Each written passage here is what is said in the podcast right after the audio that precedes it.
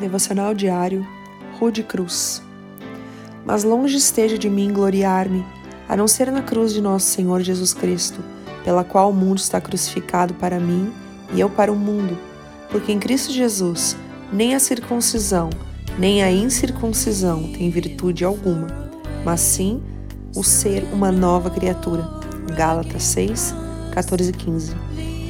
De maneira bem resumida, a circuncisão era um sinal externo e representava um modo de vida. E Paulo exortava aqueles cristãos que buscavam manter um status e um reconhecimento que é simpático aos seus e ao mundo, que procuravam fugir da perseguição, da vergonha e da humilhação da cruz. Quantos já pregaram uma outra cruz e não a de Cristo e tentaram abrandá-la?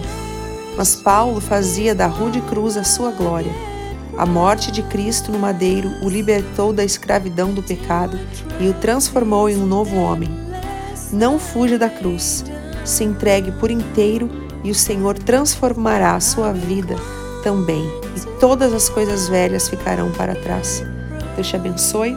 Pastora Ana Fruit Lábios.